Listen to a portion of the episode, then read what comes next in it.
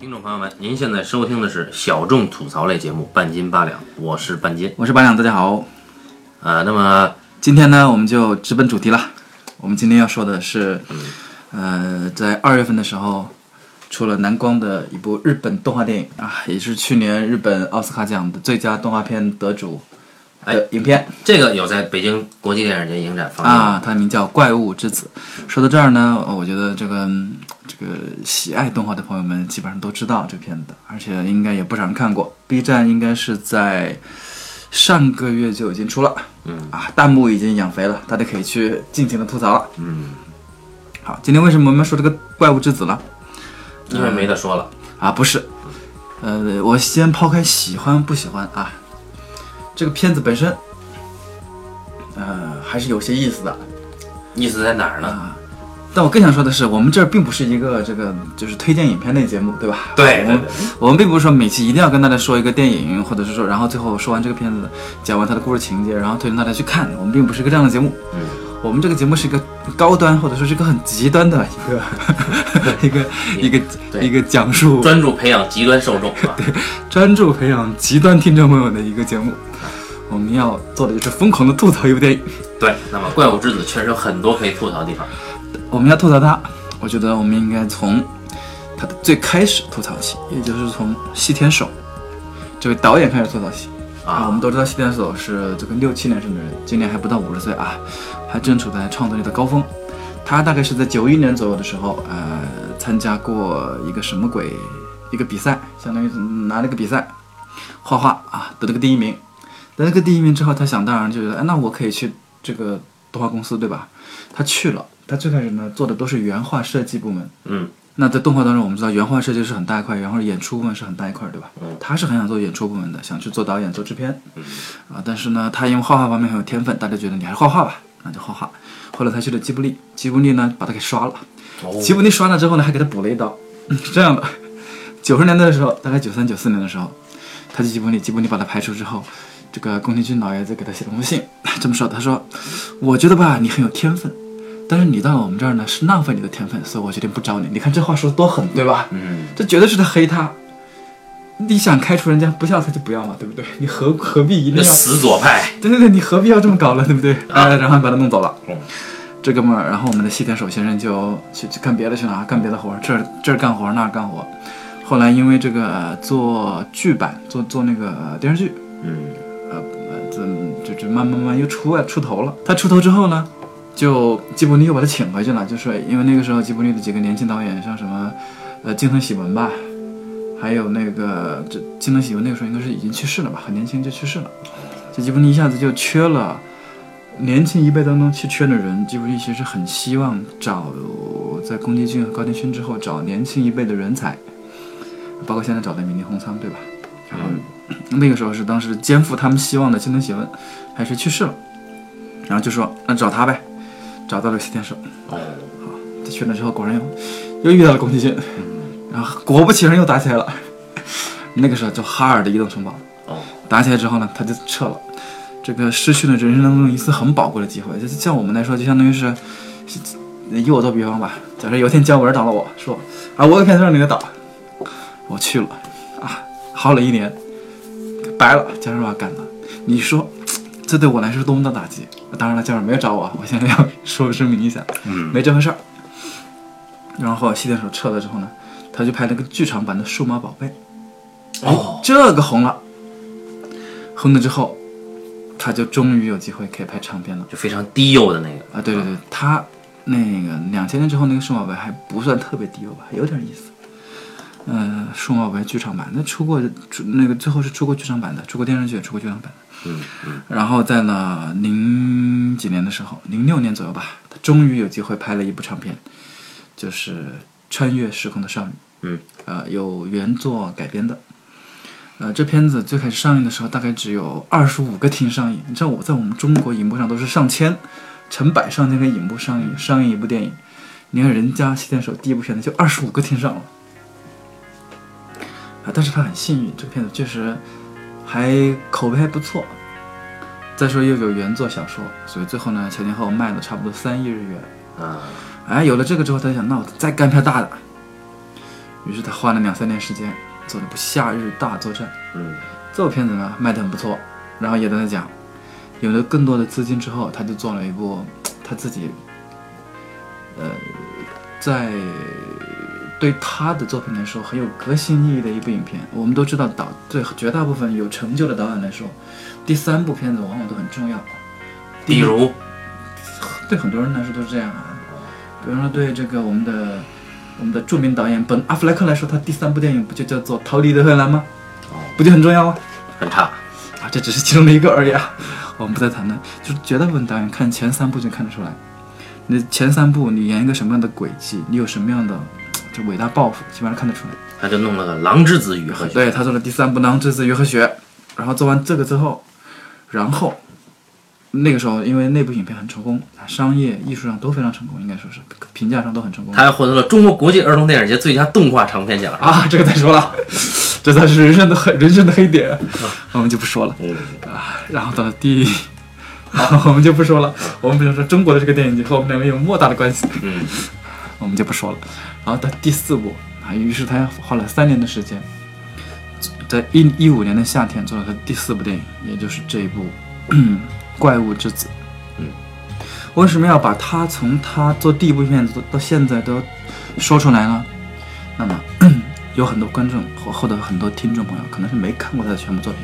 嗯，但有一部分人可能看过一部、两部，或者是有那么一点点了解，或者听说过。因为《夏日大作战》的这个呃名头不是很响，嗯狼之子》呢也不是那么的有名。因为日本的动画呢，有名的大部分都是那些续集的，就是我们的大 IP 的剧场版。嗯，而细田守的片子基本都是原创嗯，啊，可能有原作小说，第一部有对吧？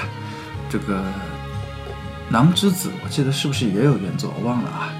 但是《夏日》和这个好像是，不记得，可能最多就是有个原作小说吧，嗯，或者原作一个轻小说或者一个小漫画这种，啊，它基本上还属于原创的内容。那它的第一个片子，它的故事首先，我们看到它的故事有个共同特性啊，这四部影片有共同特性。第一部《超越时空的少女》，讲的其实是现在和未来两个世界，对吧？虽然它的未来世界描述不清楚，它没有重点去描述，但那个时候已经慢慢体现了一点点，他其实想讲现在未来两个东西，而这个呢，这一点在《夏日大作战》当中放大了。啊，哎，他就把现在和未来放在了一个现实世界和一个虚拟世界《夏日大作战》当中，一个是现实当中的日本当代的生活，另外一个是虚拟网络世界当中的一个虚拟世界 OZ。OZ 我们话说一下，就是那个《绿野仙踪》里面不是有个神奇的国度叫做 OZ 欧兹，欧兹嘛，欧兹国。啊，到第三个《狼之子与和雪》里面，它讲的是什么呢？讲的是人类和狼人妖界啊，对吧？它也是一个异世界，一个人的世界，和一个妖的世界，动物的世界，两个世界。然后到第四个怪物之子里面就变成了人的世界和一个怪物的世界。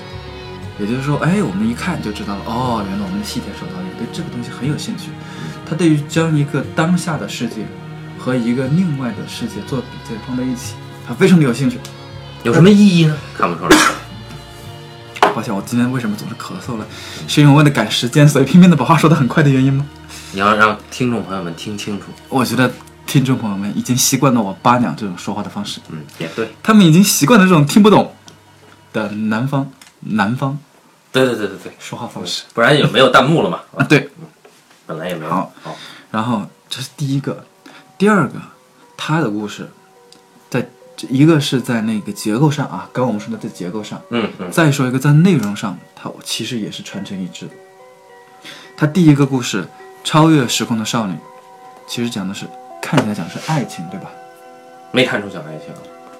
因为那就是因为他真的只是看起来讲的是爱情，哦它其实讲的它不是爱情它讲的是一个姑娘作来作去的故事。啊。我们更加这个，我们还是可以把它稍微集中一点点嗯。它总的来说，它讲的还是一个少女成长，对吧？嗯，然后在第二个故事当中，它的夏日大作战，又是一个姑娘她又是一个少女成长，但是作来作去的故事。它是一个家庭的故事。哎，所以它能比其他几部更有影响力。对他讲到了家庭，它更日本就啊，他讲的更日本家庭。第三个《狼之子与和雪》里面，他讲的还是家庭，嗯，对吧？他依然讲的是一个家庭的故事，或者是说他讲的是一个母亲和子女之间的故事。嗯，对，这是一个。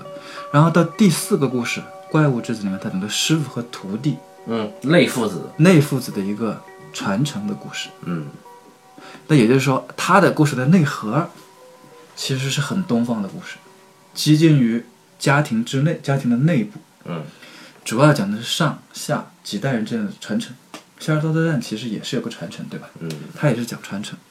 它虽然换的各种模式啊，我们看到这个《夏日大作战》里面有各种娱乐化的东西，啊各充斥了很多的新鲜玩意儿，但它归根结底，它还就是一个家庭传承的一个精神品质的一个这样的东西。嗯，然后第三个的《囊之子雨和雪》，好像讲的很纯粹了，非常纯粹，它是一个非常高度纯粹的一个故事，就讲母亲和子女，啊，这很简单。到了第四个，它又有很多动作戏，对吧？什么什么这怪物界的什么传承啊，什么啊怪物界传承也是个传承。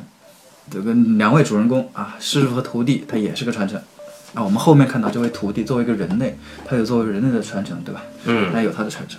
这样一说啊，听众朋友们已经在十分钟之内就明白这位导演他到底干了啥，他以及他到底是怎么干的。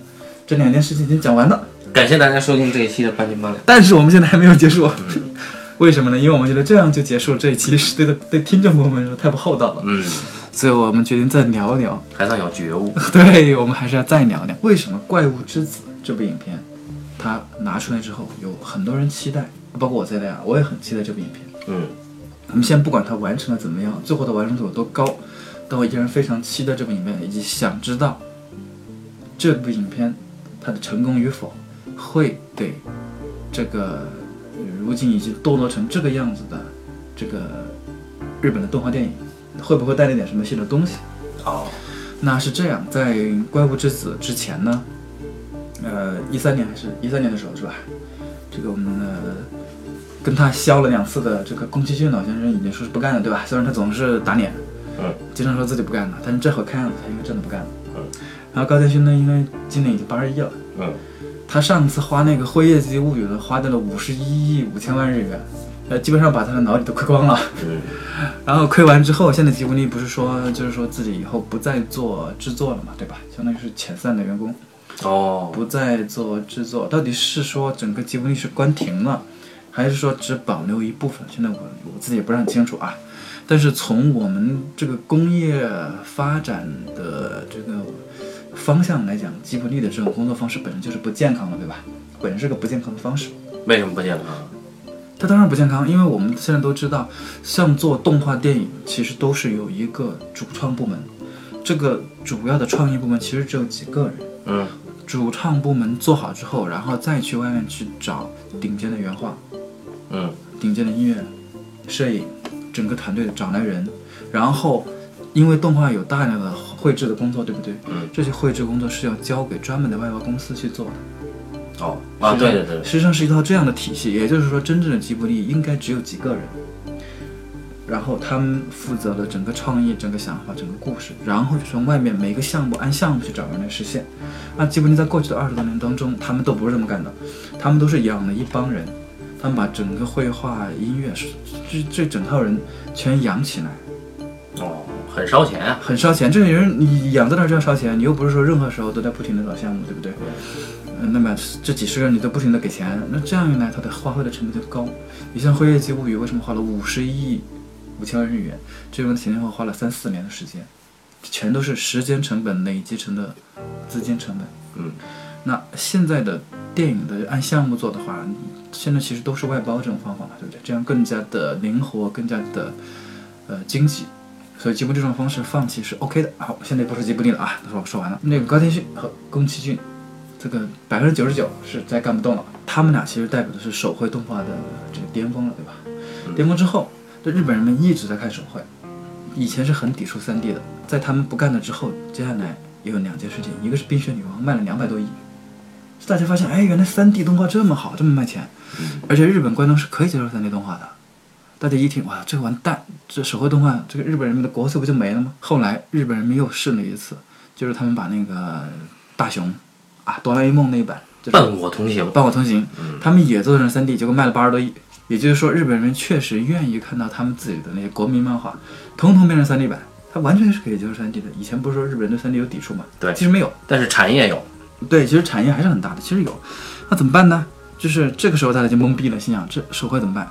这个时候大家就想，哎，还有一个人在做，就细田守，他花了那么多钱，花了三年时间，还有一部，所以大家很期待，就是这一部出来之后，观众是不是买账？以及他这部手绘当中用了很多的 3D CG 的东西，啊，对对对，嗯，用了很多 CG 之后，大家想知道这种手绘的动画和 CG 结合之后，啊，这个是不是一一方面呢制作费用能够省下来，另外一方面是不是观众也能够接受？事实证明就是 shit。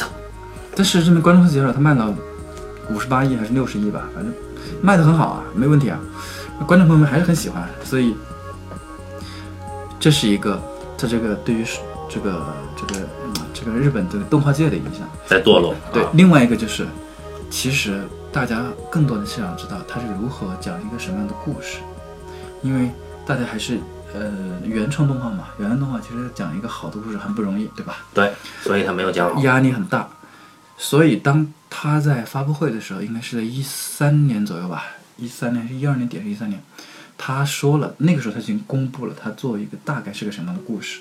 啊，说完之后，大家就懵逼了，因为在大家看来，这是一个非常用日本人的话来说啊，这是个堂堂正正的故事，嗯，没有什么取巧，包括我们现在看到的，对吧？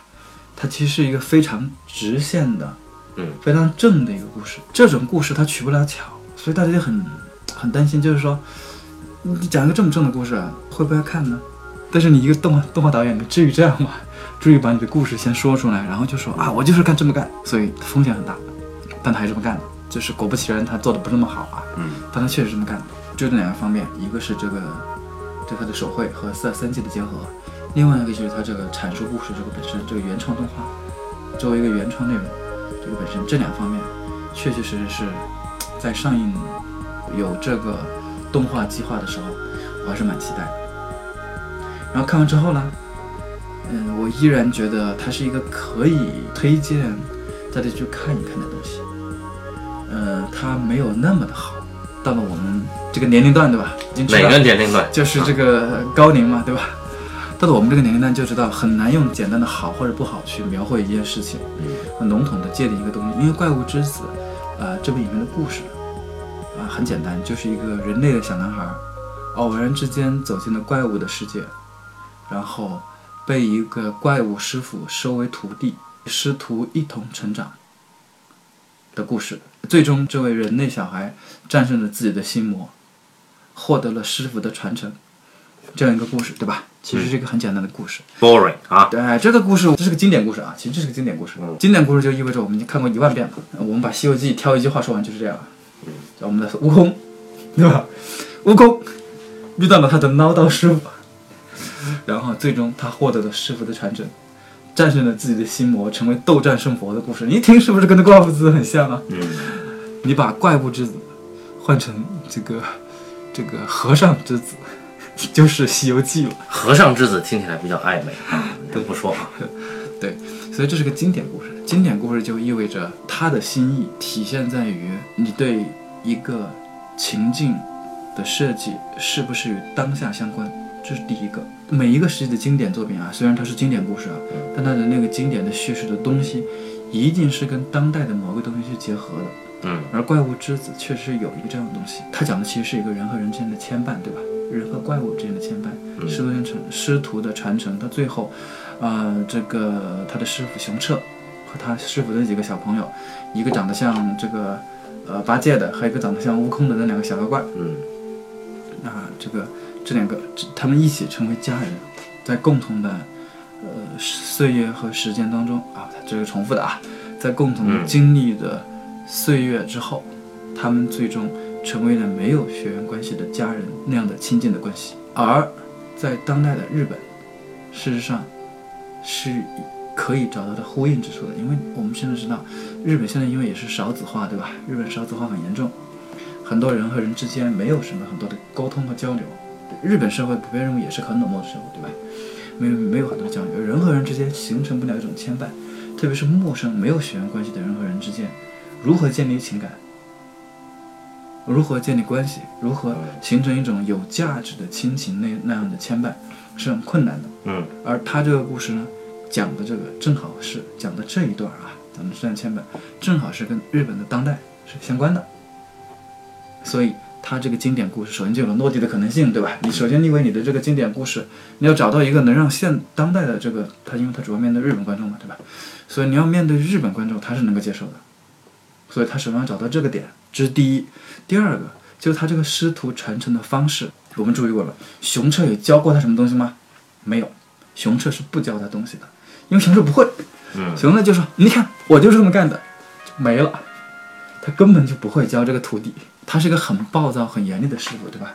这样暴躁严厉的师傅，在东方东方的这个文学艺术当中是很常见的，对吧？咱们的小咱们的这故事当中，咱们的很多这个武林武林高手那样的师傅，都是脾气火爆，不懂得教徒弟，但是其实心地还不错，对吧？嗯就不会教徒弟。啊，我记得金庸老师的这个好几个这个小说里面都有这样的角色，比如说我们的郭靖郭老师，嗯，他虽然脾气不暴躁，但他不会说话呀，对，所以他教出来的武士武修文武修还有什么吴敦儒，武敦儒，这里的兄弟就是水货，哎，只是传承了郭靖的智商。对对对对，完全不行。所以在中国当中，这也有很多这样的这个师傅形象吧，在日本的小说当中也有很多这样的师这个师傅形象。而我们东方式的传承是怎么来的呢？从来都不是学的，东方人讲的是悟，对吧？嗯悟而不是学，所以悟空到了那个东海仙翁那儿是吧？什么那个什么仙翁啊？菩提老祖，对对，就是那个悟空到了师傅那儿，他也是悟出来的。嗯，这儿我们的这位徒弟，人类的这个人类怪物之子这个主人公九太也是到了这儿，哎，看他天天被他打，对吧？嗯天天被师傅打，看师傅怎么干，然后偷偷练师傅的脚印，练他的，偷偷学他的步伐，去看，去一点点悟出来的。某一天，他突然就顿悟了，躲开了师傅的攻击，突然就明白了，这就是悟东方的传承，就是靠悟，而不是靠教。所以这儿没有西方是那种第一件、第二件、第三章、第四章，没有，没有方法论啊。没有方法论，讲出来就一个字。所以第二个，它这个师徒关系又是一个其实很贴近于这个我们能够理解的一个东西，对吧？嗯这是第二个。我觉得他这个故事当中，就这两点就已经足够，就是首先就是让这个经典的故事，这个经典故事模式有那个落地的可能性。这第一步他成功了啊，他落地了。但第二步我们就得说了，他也有没有成功的地方。他没有成功的地方其实在哪？就在于他这个东方的故事当中，他想来想去，他加了一个西方式的东西。我们并不说东方和西方是不能兼容的，我们相信是两种文化的，因为都是啊同一个人类同一个梦想，对吧？嗯啊，我们在我们相信这两个东西最后肯定是共通的，但是我们在讲述方法上是不太一样的。在一个东方式的讲述故事的方法当中，加进了一些西方式的方法之后，这个故事在它的后半部分就是 shit。就慢慢产生了偏移。嗯这个偏移呢，首先是由啊、有一个地方我是不是特别能够理解，我也希望听众朋友们如果有印象的话，也可以帮助我们一起来了解，就是当九太从怪物界回到人类的时候，当他意识到他失去了很多人类的东西之后，他选择了去学习，对吧？嗯学习人类知识，这个是我是能够理解的。他这人类的传承他还要有，对吧？这很正常，这也是一种传承，他自己主动学习。但他为什么要参加高考啊？就是在这一点上还，是成人高考。呃，对，还是成人高考，这一点难道是一种幽默吗？我没有特别的明白，因为我们知道高考，它其实是国在世界上很多国家啊，考试制度其实就是一种社会分化制度的方方法，对吧？等级制度，对吧？每一个国家、每一个政权都在努力建立一个等级社会，这点我们不用质疑这。那么在这个建立等级社会的过程当中，考试是它的一个很重要的手段，用考试将人和人区分出来。然而，为什么我们的九太出来之后参加的是考试？这是一种社会化的，让他重新回到这种社会有阶级的环境当中来的意思呢？我其实不是特别的明白，我觉得我可能是想多了。我觉得你想多了。然而他参加这个高考，我始终是不能理解，这是一个。第二个就是他最后的时候出现的伊囊炎，是吧？他的这个故事在这个后半部分有一个小小的转折，就是他的师傅熊彻的死敌，也就是一个长得很像长得长不是长得野猪长得很威武的一位大哥，他叫猪王山啊。他们二位是要争夺怪物界的老大的扛把子的地位，对吧？对，然后猪王山有个儿子叫做伊囊炎，也是个很优秀的这个是个心机婊啊嗯，对。但是到后来我们发现，这个伊囊炎是个人类，嗯他也是被怪物收养的人类。那这里他呢？呃，我们当然知道，这个这个伊囊炎呢，就我们先来讲个世界观哈，啊补充一个世界观，就在这个《怪物之子》的动画片里面呢，它的世界观啊，泾渭分明的是人界和妖界，而妖界有一个不成文的规定，就是人妖不能共居，人是人他妈生的，妖是妖他妈生的。作为妖，不能随便收养人类。如果妖收养了人类，那么势必会被人类本身内心的阴暗所吞噬，最后会毁灭妖界，破坏平衡。这是一个禁忌之之语吧，啊，或者说是一个禁条。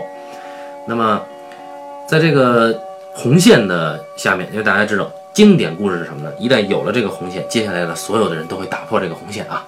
那么，在这个红线之下呢，我们呃明线上故事的明线，我们知道这个九太是被熊彻收养的，这个动画片里面的所有人都知道。但是故事有一条暗线，就是这个一郎岩一直他没有长出野猪的獠牙，为什么？是因为他也是个人类，后来才揭出来他是个心里更阴暗的小男孩儿。哎，如果说说白了，他其实就是九太的阴暗面。是的。刚刚您的补充，相信已经听众朋友们都已经懂了吗？好，那我们现在就继续说这个伊囊炎。当然，我们当然我们知道，一部影片当中出现了两个怪物之子的时候，观众就已经很明确了，一定是撕逼大战，一个是这两个首先是要掐的，嗯，另外一个这两个人肯定是一个代表了光明，一个代表了黑暗，一个代表了正义，一个代表了邪恶，嗯，然后最终肯定是要以正义的一方战胜邪恶的一方而告终，所以这就是故事的后半部分、啊，不对，应该是后四分之一的部分。好，这个都很正常。然而就是在这里，这个西田守导演用了一个呃比较新潮的方法，他想把伊囊炎内心的黑暗给外化出来。嗯，这是个很好的尝试，是吧？当然我们知道，你你总说我的内心有黑暗，我的内心有黑暗，这没意思，对吧？你一定要把它外化出来。对对，把它外化很出来难表现的。对嗯他把它外化出什么呢？他这个想法也很，其实也很棒。说实话，他剧本当中能想到这个，后来我想觉得也很佩服，就是他想到是白鲸。嗯，白鲸呢是美国作家梅尔维尔在十九世纪的时候写的本小说。嗯，小说呢 名字就叫做《白鲸》，讲述的是这个有一艘捕鲸船的船长被一只白鲸给弄成残疾人了。嗯然后这个船长呢就发了疯一样，要满世界追杀这只白鲸，因为只有杀掉它，他觉得他的心理才能够重新得到恢复，嗯，得到完整。就满世界的去追杀，不顾所有船员的性命，就追杀到底，最终葬身大海的故事。嗯，好是这样的故事。而白鲸这部小说呢是非常很他应该是美国精神的代表之一。对，他应该是美国精神代表，他也是，他应该说跟那个什么，那个那个那个美国著名那个诗人诗人叫什么名字啊？惠特曼，啊，在文学上，他应该是奠美国文学的奠基人之一了。这部小说啊，很多人深受其影响。而白金在我们后面的，在我们后世的这些读者心目当中，它就变成了白金，就变成了一面镜子。它就是我们人内心，我们个人内心自己欲望的反射，而人是只有在镜子当中才能看到自己的，对不对？嗯，是吧？所以人是无法了解自己的，人一定要有一个目标，一个可参照的、可追逐的东西，在这个追逐的过程当中，一点点接近那个目标，也就是一点点接近自己的镜子，才会意识到自己是一个什么样的人，什么样的存在。白鲸就是一个这样的故事。伊囊炎最终化身为白鲸，是因为他懂了白鲸那本书吗？no，他根本就没有读那本书，对吧？嗯他只是从地上捡起来，发现我们的主人公九太正在读那本书，他觉得哎鲸鱼不错，于是他就化成了白鲸，在人间就是人界去追杀已经躲到了人界的九太。那在这个过程当中，我们会发现很有意思一点，在鲸鱼在城市当中肆虐的时候，嗯监控道路上的监控、电子设备，通通只都只能看到伊朗岩这个人，因为监控是没有情感的，他不是主体，而旁边的路人看到的这一系列的，就是这个肆虐的惨状的所有的人，看到的都是一条巨大的鲸鱼，而看不到人，因为他们看到的都是恶的那一面，嗯，都是镜子。那这里其实有一个小小的问题，如果这里面的白鲸真正是外化的，它这因为它这里白鲸它没法养得更深，对吧？所以它是纯粹把白鲸，把那个蓝色的鲸鱼啊，就是这个伊朗烟化身而成的蓝色鲸鱼，变成那种恐怖力量，对吧？所以路人看到的都是恐怖力量，九太看到的也是那个恐怖的力量。嗯然后他透过那一个鲸鱼的恐怖，看到了伊朗岩的真身之后，然后才击败了伊朗岩，对吧？嗯，这是他最后击败伊朗岩的过程，也就是他从镜子里面他看到了真实的自己，然后打败了敌人。那这里其实是不太好懂的，我觉得是，我觉得这个鲸鱼的出现有点突然，而且如果想要看懂这一段，大家就得知道白金这个小说。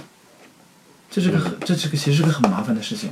如果看没有看过白鲸这个小说的话，其实观众能看到的就简简单单就是这哥们儿物化外化成物化成了一个他的他内心的邪恶，他的强大的力量。但是事实上，你看了白鲸之后，你会发现，这个细田守他一如既往的特点就两个字：肤浅。他就是硬来嘛，对吧？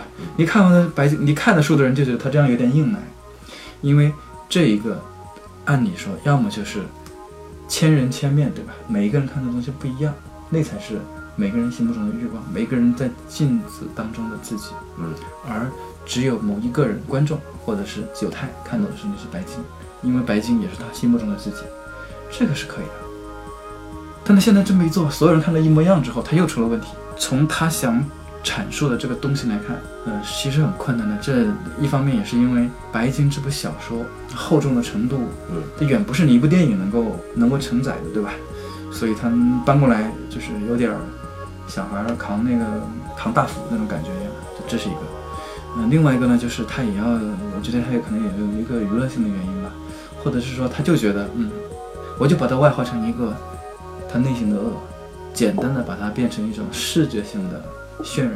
嗯当然，我知道以他到目前为止的追求来看，我相信他对小说本身应该是有一定的企图的。所以，这是一点，就是当他这部影片前半部分到后半部分结尾的时候，我觉得是他是在把控上面稍稍是有一点点失控的。嗯，这是一个。再就是这一点失控呢，反而让我回头去看了一下《狼之子与河雪》，然后我觉得，正是因为他这里有点失控，才显得他之前那个片子，哎，他控制的反而是确实好。他的这四部影片当中，从他的完成度、他的掌控来看，可能确实《狼子》是最好的一部。当然，我们从喜好上来讲，我们可以另外再说，对吧？那那另一回事儿。话又说回来，尽管他在最后的处理上，我觉得他可能有点失控，或者说他的那个战斗，包括那个熊彻和诸王山的战斗，呃，两场战斗嘛，对不对？熊彻和猪王山的战斗，九太和伊朗岩的战斗，这两场战斗没有足够的，或者是说没有把它推动的更加的完美，但它依然不失为一个很有想法或者是很努力的一个作品了。